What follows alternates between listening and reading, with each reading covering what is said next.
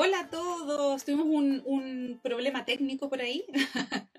Mi nombre es Natalia Narea, soy periodista infantil. Como les había comentado ahí, algunas personas que alcanzaron a sumarse a nuestra conversación de hoy, vamos a estar conversando con Pauli Campos, ella es enfermera y asesora de lactancia, que nos va a estar comentando el tema de hoy, porque queremos conmemorar, celebrar y comentarles a ustedes los mejores datos sobre lactancia y los beneficios de la leche materna, porque de repente hay muchas cosas que no sabemos, sobre todo también esto es para los papás que puedan estar por ahí, que quieran interiorizarse en estos temas que a veces pensamos que son solamente de mujeres, no es así, es importante que los papás y todas las familias también conozcan de estos temas, ¿ya? Y por eso vamos a estarle preguntando a la Pauli muy desde cero para que todos podamos eh, entender conceptos muy básicos y puesto tanto para el bebé como para la mamá. Que invitamos a la Pauli para que se sume a nuestra conversación. ¡Ay, Pauli, bien, tú? Bien, también bienvenida a nuestra conversación día de hoy. Ay, gracias a ustedes que tengo al Tommy medio enfermo con resfrío típico de invierno. Estacional. Estacional, pero con un poquito de fiebre, entonces ah, corrí a ir a la farmacia entre medio. Así que qué bueno, ya alcancé a llegar. ¿Cómo estás tú? Muy bien, gracias a Dios, aquí esperando. Te le estaba comentando un poquito acá a todos nuestros seguidores el tremendo tema que tenemos hoy, porque estamos muy ansiosos de poder consultarte muchas dudas sobre este tema que es súper importante, interesante. Sí, es muy interesante. La verdad es que es un tema que está bien también en la palestra, ¿no es cierto? La lactancia, así que yo feliz de poder estar aquí también. Maravilloso. Oye, Pabli, les estaba comentando también a nuestros seguidores que a nosotros nos interesa también que los papás se vayan interiorizando en estos temas que a veces son muy de mujer y tú dices lactancia es el pecho y nada más, pero no. Así que por eso vamos a partir muy desde lo básico y queremos preguntarte, Pauli, ¿qué es la lactancia? La verdad es que me gustó tanto esta pregunta porque eh, fíjate que la lactancia hoy día, eh, antes uno asociaba mucho el término lactancia a dar pecho, ¿ya? Pero la verdad es que la lactancia es la, forma eh, que nosotros tenemos de entregarle leche a nuestro bebé.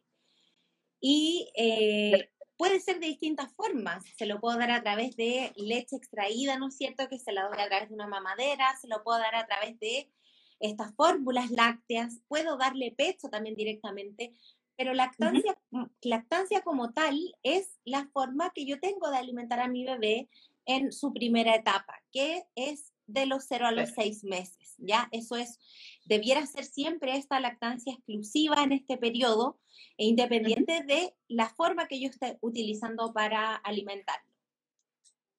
Buenísimo. ¿Esto, Pauli, es exclusivo para la leche materna? ¿Se llama lactancia solo cuando es con leche materna? No, es, es, exclusivo cuando eh, eh, el, tipo o eh, la forma de la leche que le doy. Uno debiera dar de 0 a 6 meses leche, leche maternizada, en el caso de las fórmulas, o leche materna, o ambos en un mix. Pero de 0 a 6 meses debiéramos tener esa exclusividad. ¿Qué quiere decir? Que no le puedo dar otro alimento que no sea eso. Si elijo darle, por ejemplo, fórmula, le doy solo fórmula de 0 a 6 meses. Si elijo una lactancia mixta, le doy ambas, pero de 0 a 6 meses solo eso, y si elijo amamantar, entonces le doy solo pecho, pero de 0 a 6 meses es el único alimento que debe recibir el bebé. Perfecto. Entonces, de recién nacido, desde que abrió por primera vez sus ojitos hasta los 6 meses, leche, nada más. Leche, leche, a menos que haya tenido algún problema, alguna hospitalización, pero la verdad es que leche es el alimento que eh, debe ser de exclusividad hasta los seis meses y es el principal, la principal fuente alimenticia hasta el año. Independiente que después integremos la alimentación complementaria, la leche sigue siendo protagónica hasta el año de los bebés, así que es muy importante. Ahí me abriste justo la mente a una pregunta que quizás eh, uno no se la cuestiona tanto, y uno dice, ya, la guaguita se alimenta de leche, ¿cierto? Claro. Principalmente o preferentemente de la leche materna. Pero ¿de qué está compuesta la leche materna, Paulina? Hoy es que tiene una infinidad de componentes que incluso yo te podría decir que algunos que no están estudiados. Piensa que la leche materna como tal se estudia hace poco. Eh, incluso hay algunos autores que hablan que dicen que sabemos mucho de leche de vaca, de leche de cabra, de leche de burra, pero de leche materna sabemos poco porque es, una, es un compuesto que no, no, no habíamos estudiado. Entonces, la verdad es que como componentes nutricionales tiene proteínas, minerales, inmunoglobulinas, o sea, te podría describir una cantidad gigante. Lo más importante, diría yo, independiente de todos los nutrientes que tiene la leche materna, es la inmunidad, ¿ya? Eh, eh, las mm. inmunoglobulinas y las defensas que nosotros podemos pasar a la leche materna es algo que aún no se ha podido crear. Y eso es, eh, es como diría yo, una estrella que uno tiene en la leche materna, eh, porque nosotras a través de, nuestra, de nuestro mismo sistema inmune eh, traspasamos componentes inmunológicos a través de la lactancia. Se ha visto hoy día, hay pocos estudios con las vacunas del COVID, pero hay algunos que muestran eh, que ya, si yo, por ejemplo, en estos test rápidos y me vacuné, ya. ya tengo el anticuerpo en la leche materna. Por lo tanto, nosotros traspasamos bastante. Es eh, eh, eh, ahí bien maravilloso, incluso nuestro, es, digamos un plus esto de la leche materna porque el bebé va, va captando y va teniendo más inmunidad también al, al ser amamantado. Totalmente, o sea, imagínate en tiempos como hoy que nos atacan virus, bichitos por todos lados, o sea, el tener esa tranquilidad que vas a estar protegiendo a tu bebé de estas y otro tipo de enfermedades también a través de la leche. O sea, tremendo escudo defensivo que le estamos pasando a las guaguitas. Sí, y además que tenemos que tener en cuenta que además nuestra leche va cambiando a medida que va, eh, que, que, dependiendo de lo que el bebé va necesitando, y eso también es, uno dice, ¿cómo va a pasar esa cuestión? Pero la verdad es que la saliva, la saliva, del bebé lleva un componente eh, una información, ¿no es cierto?, en donde él se traspasa a través, ¿no es cierto?, de nuestra glándula y eh, es como que la glándula dijera, chuta, este bebé está medio deshidratado, vamos a hacer la leche con más agüita, este bebé está pasando por un proceso de inmunidad o está resfriado, hagamos la leche con más defensa. Entonces nuestra leche va cambiando a medida de lo que va necesitando el bebé y eso igual es mágico es increíble, o sea, es como si el pezón tuviese un sensor que a través de la saliva de la bobita lograra detectar exactamente qué es lo que necesita. lo capta, eh, eh, es como que pudiera recibir eso y lo transforma un poco en información hacia nuestro cuerpo para poder decirle al cerebro, oye, hagamos esto de esta manera o hagámoslo de la otra. Y la verdad es que es bastante mágico, pero es impresionante. Totalmente. Oye, Pauli, nos decías entonces que la principal estrellita, el principal beneficio que tiene la leche materna eh, es poder traspasarle a los bebés toda, la inmunidad que necesitan, sobre todo porque son tan frágiles cuando son recién nacidos, ¿verdad? ¿Y qué otros beneficios tiene? tiene muchísimos beneficios. La verdad es que la lactancia tiene beneficios incluso para el planeta. El año pasado el, el lema de la, de la semana de la lactancia materna era justamente este, porque la verdad es que tiene beneficios a nivel del bebé que tienen eh, protección, hay factores protectores para las enfermedades cardiovasculares, para la obesidad, em, para nosotras disminuye el riesgo de cáncer cervicuterino, de cáncer mamario, hace que el útero vuelva prontamente a su forma o mucho más rápido a través de la succión del bebé, ¿no es cierto?, de extraer esta leche a nivel del, de, económico, imagínate, es, gratis, entre comillas, ¿no es cierto? Porque no, y además para el planeta eh, no generamos ningún tipo de, de, no, no hay una empresa para esto, o sea, es nuestro propio cuerpo la fábrica. somos una pyme. Eh, somos una pyme. Yo siempre uso esa misma frase para los talleres, uso esa misma frase, porque la glándula funciona un poco como pyme. Entonces, eh, es, eh, es una, son innumerables los beneficios y como te dije al inicio, yo creo que hay muchos que todavía ni siquiera se descubren. Hace poco hicieron un estudio, de la verdad es que como de factor protector de la, de la diabetes, la enfermedad cardiovascular, diabetes, hipertensión, em, colesterol alto, y la verdad es que descubrieron una inmensidad. Eh, a medida que va avanzando la lactancia, es mayor la cantidad de factores protectores para el asma, para las alergias. Entonces, es como demasiados. O sea, increíble. Oye, Pauli, ¿y esa libre demanda la lactancia? Hablemos primero, centrémonos en, en la leche materna. ¿Esa libre demanda? Siempre. La verdad es que uno dice, claro, ¿cómo va a ser libre demanda siempre? es un poco agotador pensarlo. Pero la verdad es que los bebés, a medida que van avanzando y van madurando cerebralmente, también van adquiriendo otras, em, eh, ¿cómo se llama Como tienen eh, gustos diferentes y van teniendo también como otras, eh, como se dice? Como interés por otras cosas. Entonces, no siempre va a ser el pecho.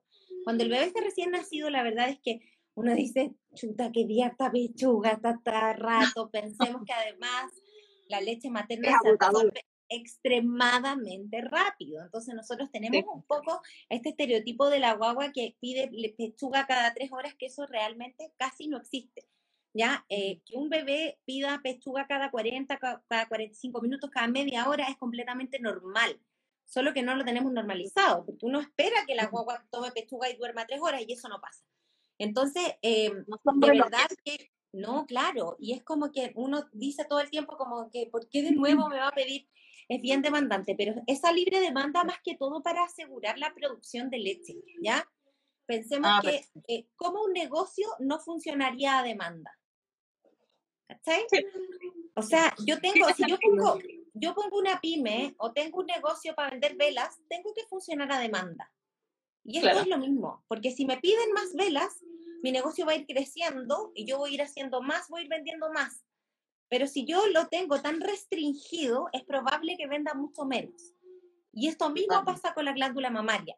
Tengo que tener la libre demanda porque tengo que tenerle una libertad para decir, lo que me piden yo lo hago y a medida de eso voy a ir creciendo cada vez más y voy a ir haciendo, ¿no es cierto? Esto cada vez más que mi propia, exacto, siendo el comprador él o los o las bebés que están afuera, porque son sus principales clientes.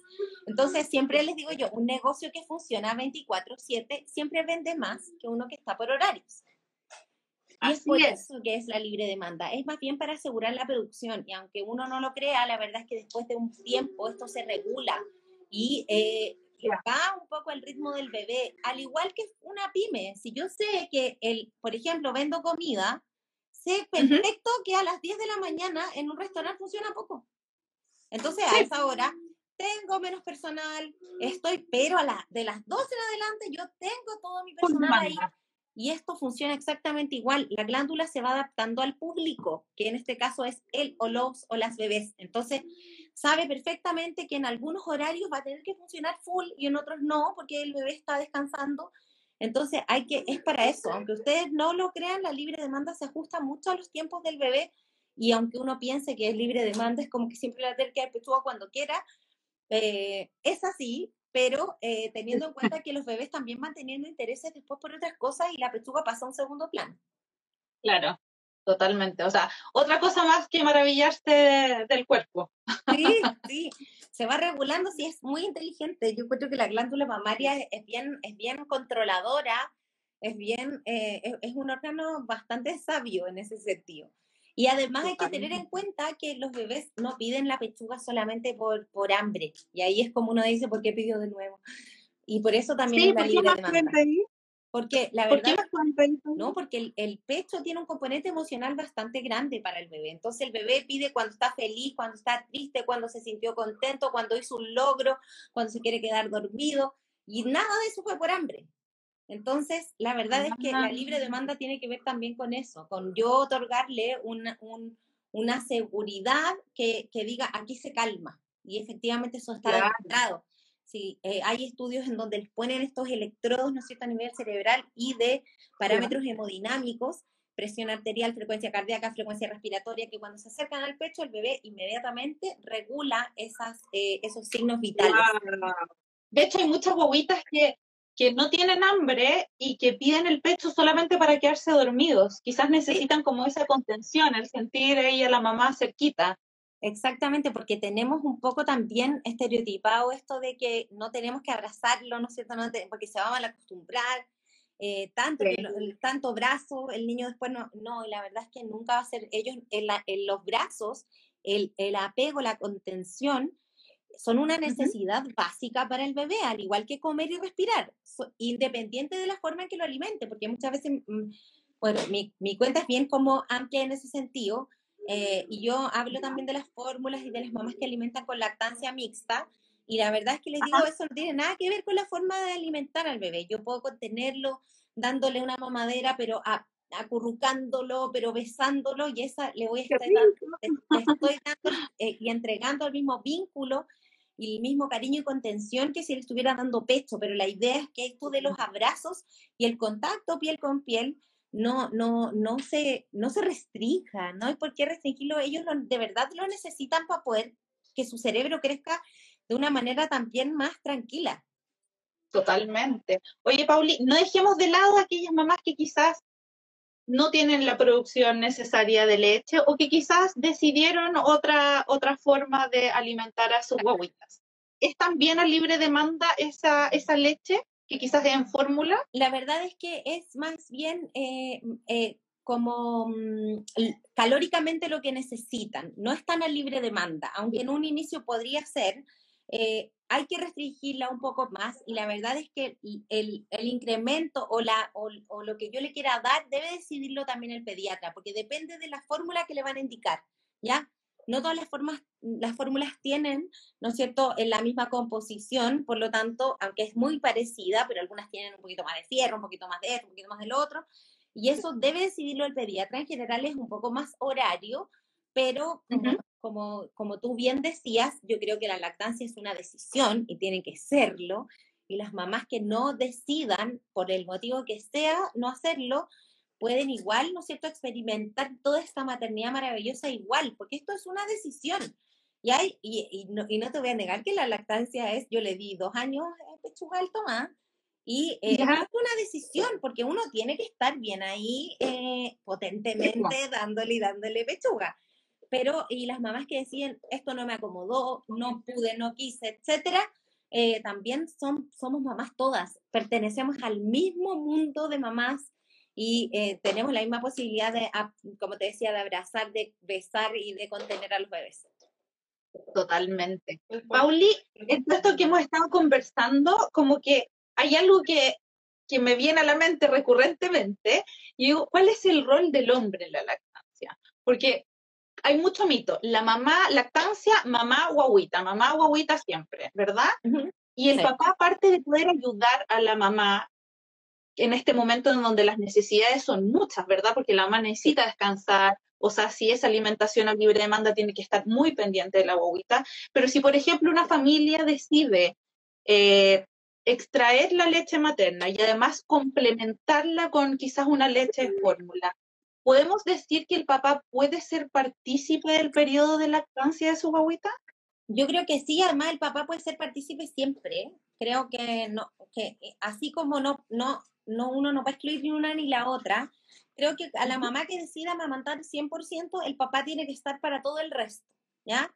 O sea, yo solo doy pechuga en ese periodo, sobre todo los primeros tres meses, yo me dedico a dar pechuga, el que lo muda, el que le saca los chanchitos, el que hace la comida, el que recibe si es que hay alguna visita, el que va al supermercado, el que incluso me calienta la comida, a mí me la lleva a la cama, es la pareja, ¿ya? Puede ser marido, abuela, eh, abuelo, el, la persona que esté como conmigo. Está contigo, sí. Tiene, es, ese es como el rol más importante, pienso yo. Súper importante. Y que lo encuentro que es una maravillosa, eh, como que, que, puedan, ah, que ya existan, ¿no es cierto?, Esto, estas familias que dicen, ¿sabes que a mí me acomoda? Eh, esto que yo le dé pechuga en el día, el papá le da la leche mía extraída en la noche, o que yo salgo y le puedo compartir con más compartido, que me parece maravilloso, también es posible, ¿ya? Y ahí, por supuesto que el papá también es muy partícipe, o en la mamá, o, o, quien esté de la lactancia, ¿no es cierto? Porque podemos ir mezclando estos y siempre les digo yo que no existe una familia perfecta y no existe esta lactancia tan perfecta tampoco. existe solamente el rol que, o el escenario que nos acomode a la familia, ¿ya? Eh, hay familias que le va a acomodar esta, este mix, hay familias que le va a acomodar a amamantar y hay familias que le va a acomodar otro tipo de cosas y está bien. Todas son parte de, y por supuesto se puede. Yo creo que ahí la pareja tiene que estar ahí al lado de una porque además uno tiene em, más aprensiones, uno se siente muy diferente cuando recién eh, nació, eh, piensa que uno como que estaba con guata, de repente está fuera, eh, hay, un, hay una adaptación también cerebralmente para... Eh, Las hormonas, Entonces hay que estar ahí al lado. Eh, todos estos cambios que uno tiene como mujer no debieran ser jamás cuestionados. Debiera estar ahí al lado la persona de decir, no importa, hoy día quieres llorar, hay que llorar. A veces uno necesita también expresar todas esas cosas, pero yo creo que ellos pueden ser muy partícipes en este periodo. No, no es como que solamente están para para, para, no sé, sacar los chanchitos, como para mudar. No, tienen mucha contención con uno, eh, están para, pueden, son parte de este proceso. Totalmente, totalmente. Y sobre todo si es que es algo que conversan y consensuan como familia. O sea, intentémoslo, puede que no resulte, porque también eso es importante decirlo. A veces uno idealiza muchas cosas y si no, esto va a ser perfecto, lo va a dar pechuga todo el tiempo, tú no voy a tener sueño y todo, y al final cuando llega la bobita cambia todo el escenario, quizás no tengo la suficiente leche, etcétera. Y justamente esto me da pie para preguntarte algo, porque tú nos comentaste que la guaguita eh, no siempre cuando llora es de hambre, pero sí pide el pecho, ¿verdad? Por un tema emocional, de contención, etcétera. Pero ¿cómo yo puedo saber que la cantidad de leche o la calidad de la leche que estoy produciendo es lo suficiente para alimentar correctamente a mi bebé. Ya, y me, gusta también muchas estas preguntas, porque calidad de leche no existe mala calidad. Eso tenemos ah, que Maravilloso, arribando mi... Hace poco hicieron un estudio eh, en donde em, analizaban las leches donadas de un banco de leche. O sea, estamos hablando de que no sabemos ni de quién era la leche, ni cuánto claro, pasaba mamá, ni cómo comía, nada. Y la verdad es que la composición es bastante estable, a pesar de que cambia a medida de que, ¿no es cierto?, de las necesidades del bebé, mantiene una composición estable que nutricionalmente es muy buena siempre, ¿ya? Y no existe esta leche de mala calidad. No, eso, eso como hay que tratar de sacar esa idea de la cabeza porque no existe, es como que uno podría pensar, porque además nuestra leche va teniendo una transición, o sea, vengo de un calostro que es lo inicial, que antes ni siquiera se llamaba leche, como que esa cuestión se botaba, porque es muy naranjo, como muy aceitoso, entonces va teniendo una transición, o sea, una transición va transitando esta leche hasta llegar a una leche bastante aguada. Tiene un 88,1% de agua, por lo tanto es casi pura agua. Y uno diría, pero esto va a alimentarlo realmente, y la verdad es que sí. Ahora, ¿cómo yo voy a saber yo decía, ¿cómo? cómo? Porque la, eh, siempre yo les digo además, la lactancia es un acto de fe tremendo, porque uno dice, ¿cómo veo cuánto le está tomando? Yo creo que nos solucionaría, incluía a mí, porque yo tuve al Tomás que bajó mucho de peso al inicio de mi lactancia. Entonces, eh, decía, ¿cómo poder saber cuánto está tomando? Esa era mi, como como lo que tenía en la cabeza. Tomó dos gotas y no tomó nada más y estuvo media hora ahí. Sí, que quedó bien. Yo decía, pero porque en un inicio ellos tienen una, una succión lenta, pausada, por lo tanto pueden demorar hasta 50 minutos en saciarse. Y a medida que van, van avanzando en edad, su succión también se va haciendo más eficiente y llega un momento en que en cinco minutos quedan bien. Entonces uno pasa de decir, ¿por qué toma tanto y se demora tanto? ¿Será que mi leche no está buena? A decir, tomo muy poco, ¿será que eh, no, no tomo nada? Claro, no, tengo más leche quizá. Entonces no me salió más, no sé qué hacer. Entonces la verdad es que uno tiene como un, como eh, algunos, eh, como algunas cosas objetivas que mirar para poder decir si este bebé quedó bien, porque honestamente todavía no han inventado este parche, yo digo, de rayos X, donde uno vea cuánto está saliendo y cuánto le llegó a la Sería buenísimo. Que serían profesionarios, porque de verdad que uno le, solucionaría la ansiedad. Entonces, sí, sí sé que los bebés, sobre todo los primeros dos meses de vida, parten tomando muy contraídos. O sea, yo tengo un bebé que parte así tomando pechuga. eh, brazos ah. contraídos, manos apretadas, ¿no es cierto? Que, que Bien apretadito. Tratan de estirarle un brazo y no se puede. Como que tienen una resistencia súper grande. Cuando hay una buena transferencia de leche, no duele, ¿no es cierto? Eh, hablando como de la técnica de, de, lactancia, la mamá se siente bien, ¿no es cierto? No duele, no hay grieta, estamos bien. El bebé va, ¿no es cierto? O la bebé va a ir estirándose, o sea, con una buena transferencia de leche yo voy a tener un bebé que va a ir mamando, independiente del tiempo que se demore, va a estirar piernas, luego va a estirar los brazos, va a abrir las manos, y yo les digo, ustedes lo tienen a la pechuga y van a sentir el signo muñeca de trapo. Le levantan el brazo y va a quedar igual que Buenísimo. Un, bebé que está así, está corporalmente, está completamente satisfecho. Un bebé que, un bebé que queda, así y que, y que, digamos, uno no podría pensar que tiene hambre, porque fisiológicamente para llegar a ese estado corporal tiene que haber algo en la guata. Por lo tanto, claro. entonces uno, eh, sí, yo siempre les digo, signo muñeca de trapo, bebé satisfecho. Y ahí uno dice, ya, voy bien. Ahora, ¿cuál es el mayor error? O sea, no es error, en realidad es parte de, ¿qué pasa? Uno ve signo muñeca de trapo y lo saca y se dice, ya, sácale los chanchitos. Este, esta transición de sacarlos tan rápido del pecho es inmediatamente un llanto, porque es como, ay, me separé de la mamá.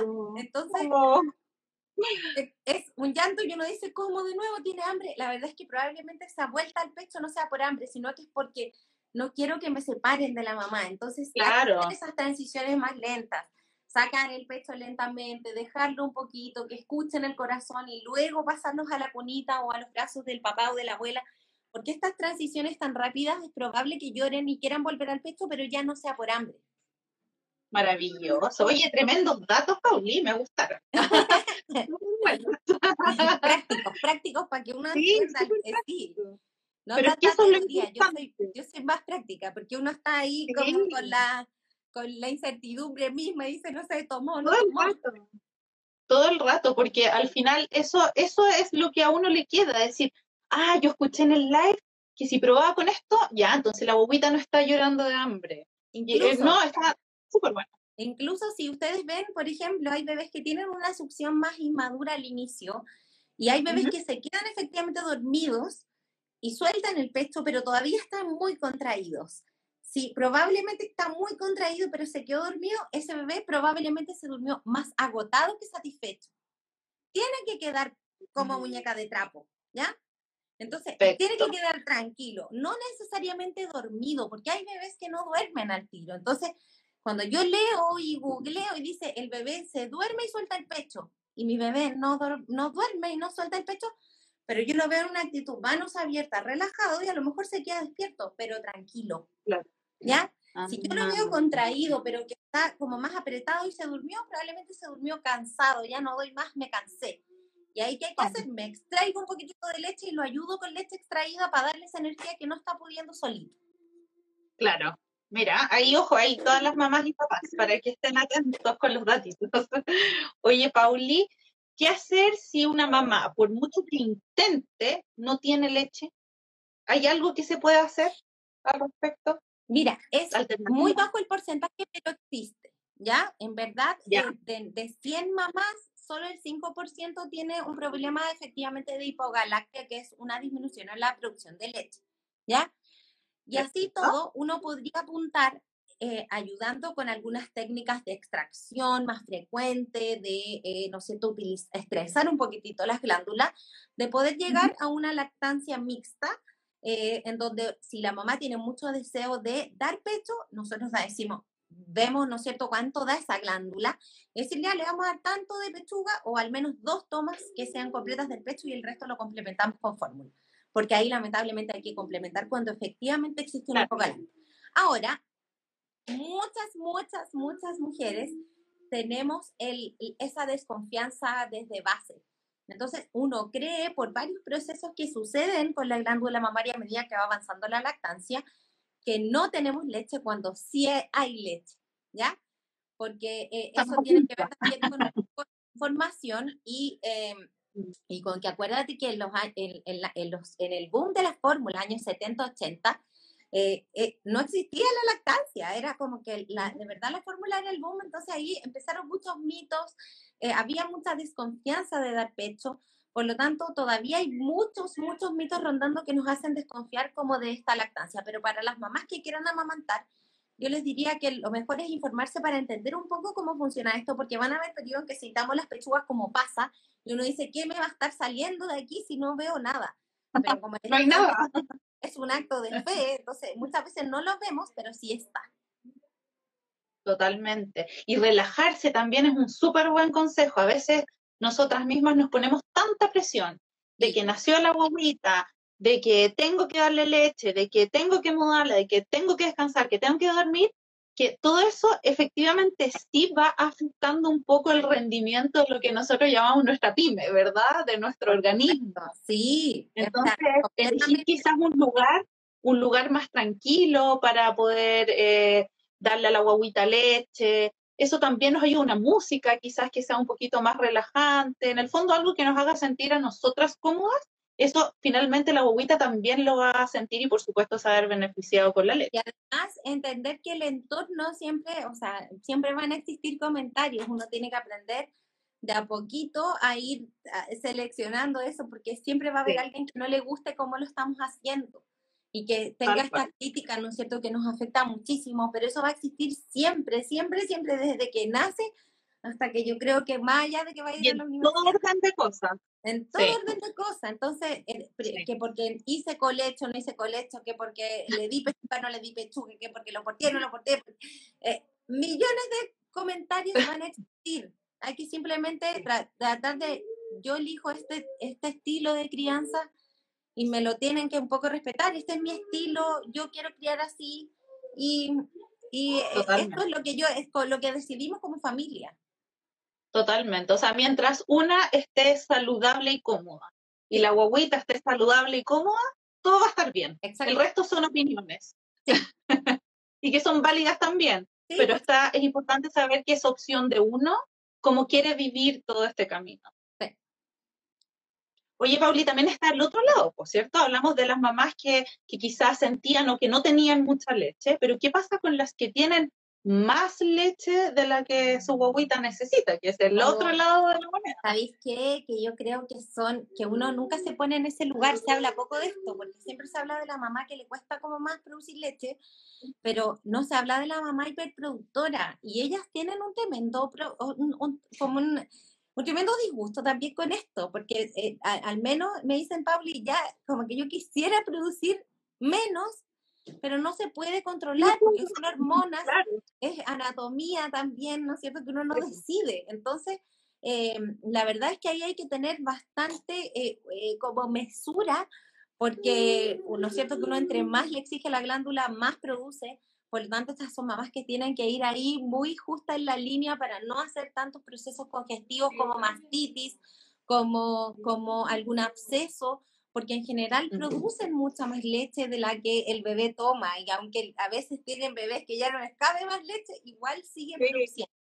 Entonces, eh, son mamás que, te juro, son... Em, también no lo, eh, uno quisiera, porque uno ve esas mamás que llenan y llenan mamadera extrayéndose y dice, no sé cómo ella. Pero la, la, que está al otro lado dice, no, yo quisiera producir menos. Entonces hay, eh, hay técnicas, por supuesto, para no poder em, para no sobreestimular las glándulas eh, y tratar de no extraer tanta leche, ¿no es cierto?, para no sobreproducir más, pero son mamás que también no están ahí al, estoicas y luchando para que no tengan estos procesos congestivos, se les llenan las mamas más rápido también. Entonces es, es también una, una, una zona difícil para ellas también. Totalmente, totalmente. Por eso no las queríamos dejar fuera. Yo tengo una, mamá que entendí que, que, el aliment, que las, tenía una sobrinita que no, eh, dos sobrinas que eran mellizas. Y la mamá no pudo amamantar, entonces ella amamantaba a su papá mm. y a las otras dos. Y fue como su, manera de regular, porque era su hermana, en realidad también ahí hay más confianza, ¿no es cierto? Pero fue su manera, ya, le doy a las tres. Y ella con eso se mantuvo al menos un año dándole leche a las tres. Oh, wow, tremenda producción. qué bonito, qué bonita historia también, porque al final van a compartir un vínculo quizás esos, esos tres niños. Muy lindo.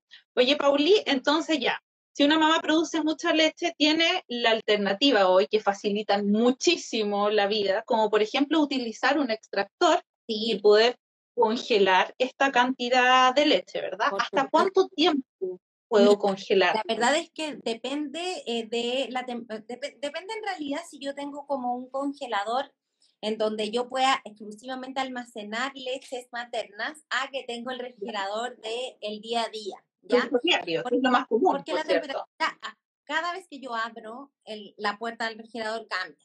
Yo vivo con un adolescente que baja cada 10 minutos a abrir y lo mira solamente. Mi refrigerador se abre, no sé, 50 veces al día, lo mira y como que no, y lo vuelve a cerrar. Y después bajan 5 minutos y después no hay nada nuevo, pero lo mira. Entonces, eh, la verdad es que cuando un refrigerador se abre más, uno eh, podría pensar que hay más cambios de temperatura. Entonces, para asegurar como la preservación completa de las leches maternas sería tres meses congelada. Pero si yo vivo, por ejemplo, sola, no se abre nunca mi congelador o tengo un congelador exclusivo para eso, podría incluso durar seis meses. ¿Ya? Y, refrigerada, o sea, en la parte del refrigerador, no del congelador, nunca en la puerta, porque acuérdense siempre que es el que va a tener más cambios de temperatura. en, en, las bandejas del, del, refrigerador, lo más atrás posible, dura tres días, refrigerada. Es muchísima la diferencia. Sí, tres días a tres meses, o sea, es mucha, mucha, mucha la diferencia. Sí, y por eso mismo hoy día existen también estos, estos bancos de leche cuando las mamás quieren continuar con la lactancia, cuando ya, por ejemplo, entraron a trabajar. Hoy día me encanta porque se programan y es como, me voy a programar, voy a hacer mi banco de leche dos meses antes de entrar a trabajar para que cuando yo esté en el trabajo le den leche materna, pero no, eh, no, no directamente mía, pero va a seguir con leche materna. O sea, es un tremendo acto de amor y organización. Sí. Totalmente. Oye, Pauli, ¿y al congelar la leche materna no pierde sus propiedades? Pierde algunas. Es inevitable que las pierda porque eh, son células vivas. Por lo tanto, algunas con los cambios de temperatura van a morir. Pero la verdad es que si lo pongo en la balanza, siempre va a tener más propiedades que menos. Entonces, eh, hoy día sí se eh, recomienda congelar o guardar leche eh, para las mamás que quieran continuar con la lactancia materna, a pesar de que pierda algunas, nunca va a ser demasiado, como para no nutrir al bebé, por ejemplo. No, claro, claro. Hay algo, quiero enfocarme un poquito ahora en las mamás, ¿ya?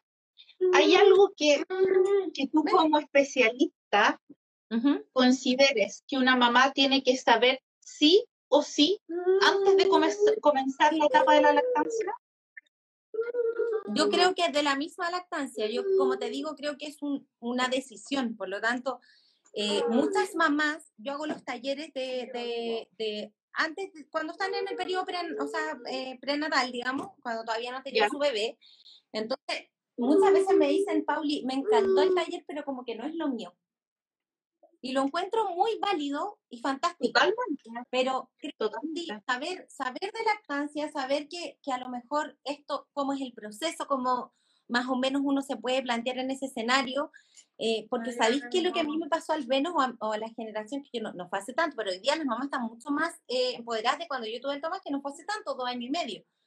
Y mm, yo nunca me tuve de lactancia, para mí era el, el parto, el parto, el parto, ¿sabes? Como, ah, como, que, ese era mi, mi, objetivo, el parto, de, no sé, pilates, toda la cuestión para el parto, para el parto. Pero cuando ya, primero que me preparé para el parto, cesárea de urgencia, tomás prematuro. Entonces, como que no, no, nada de lo que uno tenía de expectativa en la cabeza funcionó. Pero cuando ya llegué a la caché que no era tan como uno lo ve en la teleserie, de ponerse la guagua y va a chupar el pecho, no, no me pasó, entonces yo decía, ¿qué hago? Entonces siempre les digo que creo que uno tiene que saber un poquito de todo, no excesivamente, porque si no, también bloqueamos un poco el instinto propio mamífero de una, pero sí saber un poquito tal vez si voy a preparar el parto, bueno, si no resulta de la lactancia, quiero esto, no me acomoda o no, pero creo que sí debiéramos, de sueño, de sueño infantil, creo que uno debiera saber eso, porque estamos tan estereotipadas con cosas que no son reales. Esta guagua de la televisión que duerme tres, cuatro horas, no existe. Entonces, saber que el sueño es un proceso madurativo, que necesitan siestas, que el cerebro, ¿no es cierto?, es tan pequeñito que necesita tiempos de descanso. O sea, yo les juro que yo no tenía idea, seguí el consejo de que no duermen el día para que duerma mejor en la noche, me fue pésimo. Entonces, creo que son tres temas que uno debiera como saber. Y lo otro es saber eh, eh, prepararse y preocuparse de la salud mental de la puérpera, porque uno está muy eh, sola, sobre todo en pandemia, y creo que es un tema que uno tiene que como, como hacerse cargo porque hay que tener herramientas para poder de repente uno se desequilibra, se siente más sola, quiere llorar, no sabe cómo enfrentar esto por todo esto mismo, yo no tenía idea, yo de verdad, te lo juro que pensaba que era llegar y ponerlo a la pechuga. Era como que para mí era hacer algo como... Súper idealizado. Y no, no es así, tal vez informarse un poquitito de estas cosas nos va a quitar estos estereotipos que nos, eh, finalmente nos generan estas expectativas y que cuando se derrumban uno se frustra. Entonces, tal vez saber cuál es la realidad, que el bebé duerme poco, que si quiero optar por esto me va a pasar esto, que si quiero optar por esto me va a pasar esto. Entonces, al menos estoy más empoderada de esa información. Totalmente. Y los escenarios finalmente a los que te puedes enfrentar, porque uno puede decir, no, si la guaguita, obvio, yo soy mamá, voy a tener una guagua, voy a tener leche, quizás no. Y saber que eso puede pasar y que está bien que pase, que hay alternativas también. Y que sí, tal vez no, no, eh, por eso te decía al inicio del, del, live que me gusta mucho esa, como que es la lactancia, porque muchas veces asociamos lactancia materna como el hecho de amamantar. Y yo siento que la lactancia materna es dar cualquier tipo de o sea, cualquier tipo de leche, es alimentar a mi bebé cuando yo soy la mamá o el, el ser que lo está cuidando. Eso es lactancia materna. Y uno asocia esos términos a, a esto como, como muy de la pechuga, pero creo que hay que ir cambiando. Nosotros tenemos que poder ser inclusivas con las mamás que quieren, que no quieren, las que no les resultó, porque hoy día tenemos una deuda enorme que las están asumiendo las mamás eh, cuando no pueden amamantar, pero esa es una deuda de la salud pública. O sea, hoy día tenemos un, un, un, postnatal que no nos ayuda a amamantar hasta los seis meses, como dice la OMS y como nos dicen en todas partes, pero nosotras tenemos que volver antes bueno, por la pandemia no ha sido, pero la mayoría tuvimos que volver antes, los trabajos no están habilitados para extraernos leche, eh, no nos dan las horas, hay que pelearlas, entonces eh, como nos hacen sentir culpable un poco como sociedad las que no les resulta, pero eso es una deuda de salud pública, entonces... que viene de más allá. Que viene de más atrás y tenemos que tener políticas que, si queremos que la cuestión sea tan espectacular, también hay que promoverlo con todo. Entonces, hay que tratar de incluirnos a todas, de que, de que todas, entender siempre que todas somos mamás, que, que, el, que el vínculo no, se, no, no es la lactancia como tal, sino que es la forma en que yo, el contacto, los besos, los abrazos. Así que, que hoy, la otra vez yo le subí una publicación que el amor, o sea, ya eh, es, es casi inimaginable las redes y conexiones cerebrales que eh, generan los bebés. Así que sin, eh, como, eh, sin restricción de abrazos ni de besos. Muy, muy, muy bonito y muy importante también lo que dices, Pablo. O sea, totalmente destacable y qué bueno que, que lo digas porque va a quedar grabado, por supuesto, esta conversación. Así que maravilloso. Oye, Pauli, hay cosas bonitas, hay cosas idealizadas, ¿verdad? Pero también hay dificultades en el periodo de lactancia. ¿Cuáles son las principales con las que se puede enfrentar una mamá? Ay, hay muchas, la verdad, porque yo creo que es un lamentable, pero es lo cierto. Es, duro, pero es verdad. Porque además es un periodo que más o menos uno mantiene largo, entonces en seis meses al menos una voy a tener. Seguro. Eh, las principales son eh, problemas un poco en la succión del bebé que nos hacen sentir que no tenemos leche y por lo tanto el bebé no incrementa bien de peso, entonces ahí entramos como en un círculo de qué hago, ¿no es cierto? Porque yo le doy a libre demanda, pero el bebé no sube y a veces simplemente es eh, la, como la, succión del bebé.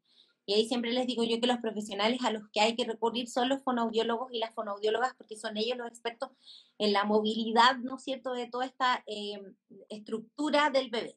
Bueno, y de cualquier Incluso cuando son tan chiquititos, Pauli. Incluso cuando están tan chiquititos. Son ellos cuando yo siento Mm, y, cuando yo veo que mi, le doy libre demanda, no incrementa, ¿no es cierto?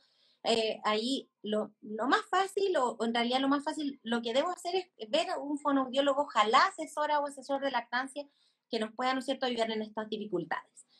¿Qué otros problemas pasan? Los procesos congestivos, abscesos, eh, obstrucción de conductos mamarios, eh, mastitis eh, y procesos congestivos de la mama. ¿Ya? ¿Por qué? Porque muchas veces no hay una buena técnica también de lactancia en donde el bebé extrae poco, yo produzco mucho, se empieza a acumular la leche, por lo tanto tengo que ahí eh, eh, consultar también si es un proceso como más, digamos, con fiebre y cosas, debo consultar al médico y, ¿Sí? eh, y si, si yo veo que ya esto es recurrente también, eso, eso no es, eh, digamos, no es esperable, por lo tanto debo consultar.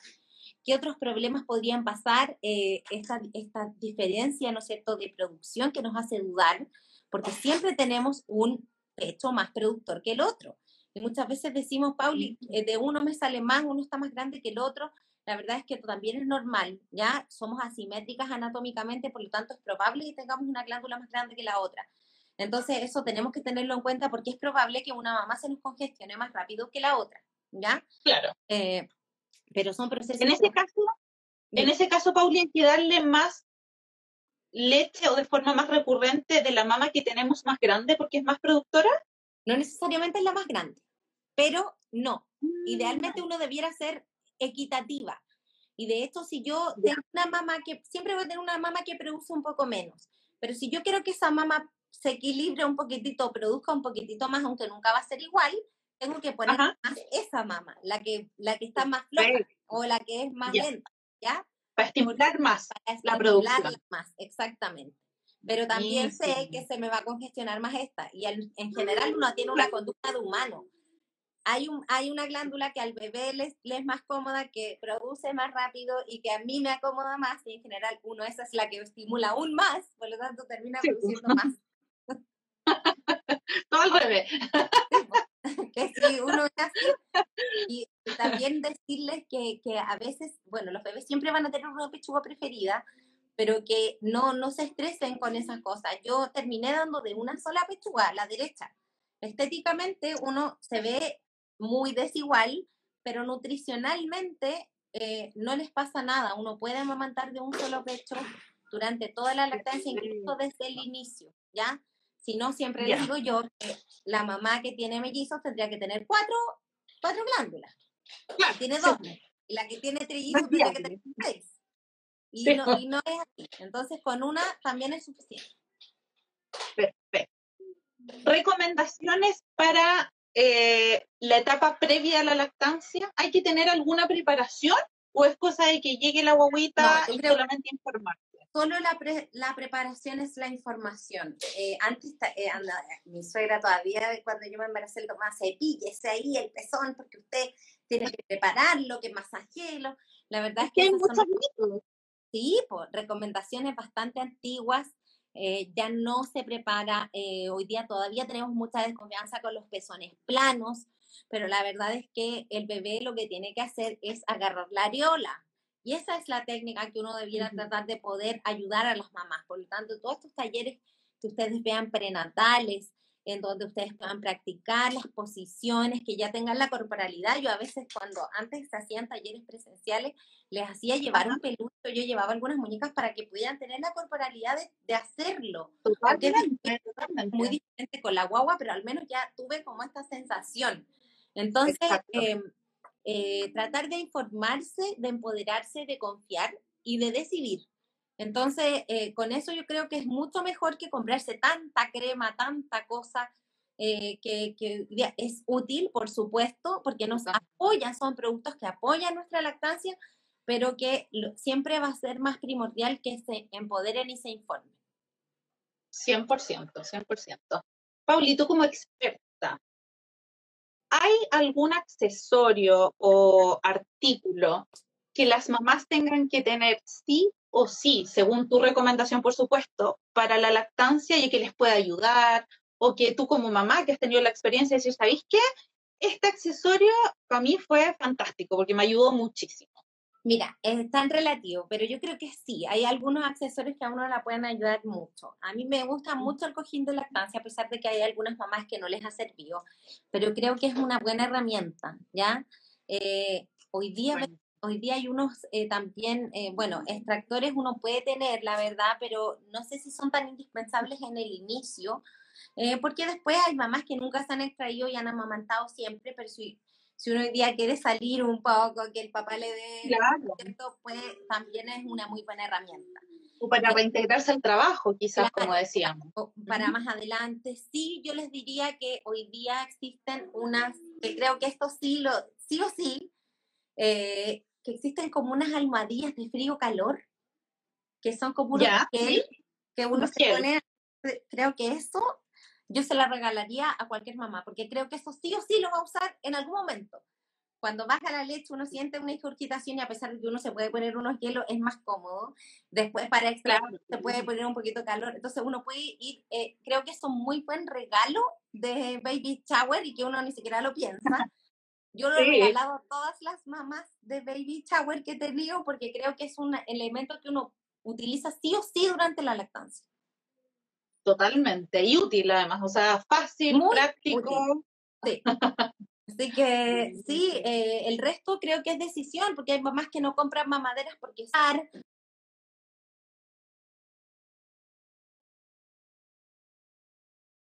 no compran nada como de la lactancia porque quieren, eh, no sé, dar una lactancia mixta o fórmula, más, eh, claro va a depender, pero creo que eso se puede usar sí o sí, porque eh, em, nos va a ayudar eh, independiente de la, de, la, de la forma que elijamos de alimentar al bebé. Totalmente.